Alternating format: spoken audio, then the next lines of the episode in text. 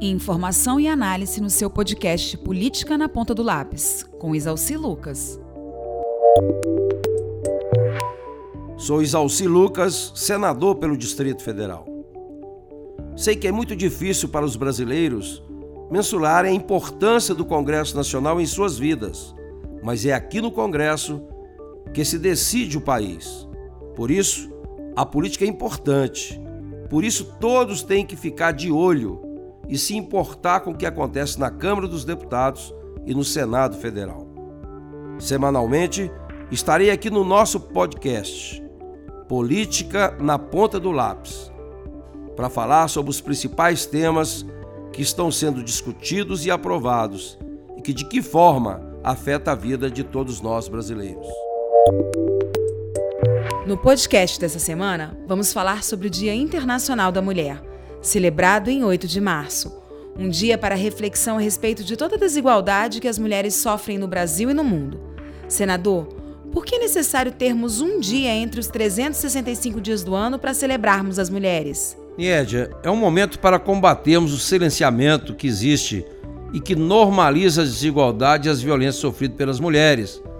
Além de ser um momento para repensar atitudes e tentar construir uma sociedade sem desigualdade e sem preconceito. O Dia Internacional da Mulher não é um mero dia voltado simplesmente a homenagens triviais às mulheres, mas diz respeito a um convite à reflexão de como a nossa sociedade as tratam. Essa reflexão vale tanto para o campo do convívio afetivo, familiar e social, quanto para as questões relacionadas ao mercado de trabalho.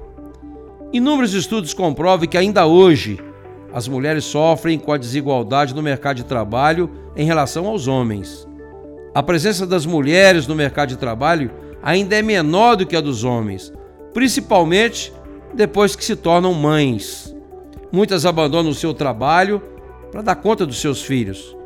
Pesquisas dizem que esse número chega a 30%, enquanto que somente 7% dos homens abandonam seus empregos pelo mesmo motivo.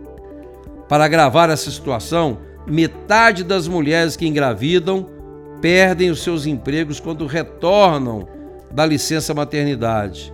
E ainda, em pleno século XXI, existe aqueles que defendem que mulheres devem ganhar menos, simplesmente por poder engravidar.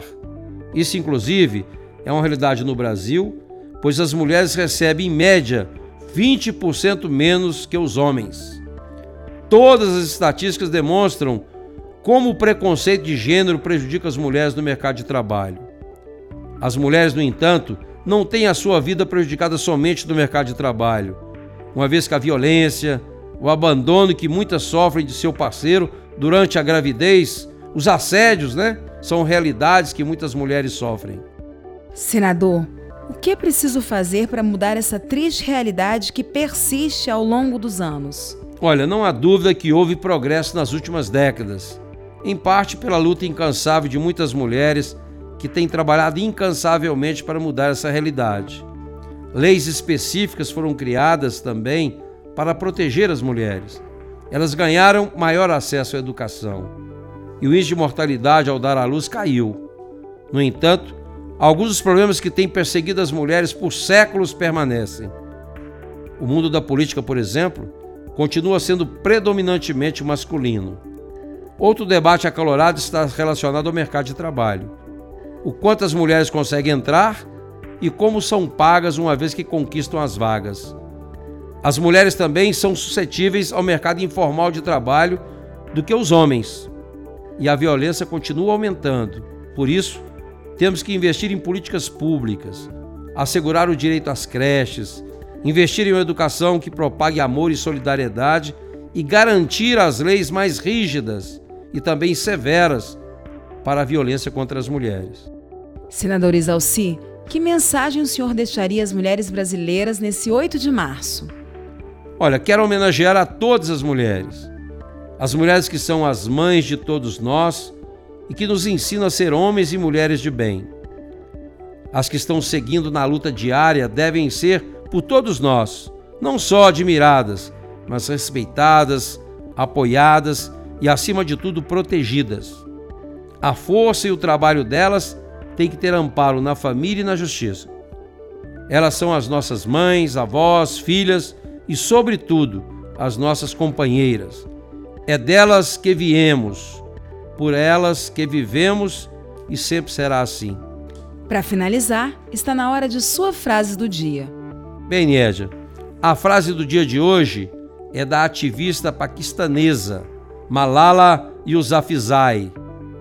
Levanto a minha voz não para que eu possa gritar, mas para que aqueles que sem voz possam ser ouvidos. A pessoa mais jovem a receber o prêmio Nobel, a Malala, é defensora dos direitos humanos e promotora da educação para as mulheres e crianças no seu país. Bom, chegamos ao fim de mais um podcast, Política na Ponta do Lápis, com Isalci Lucas. Até mais! thank you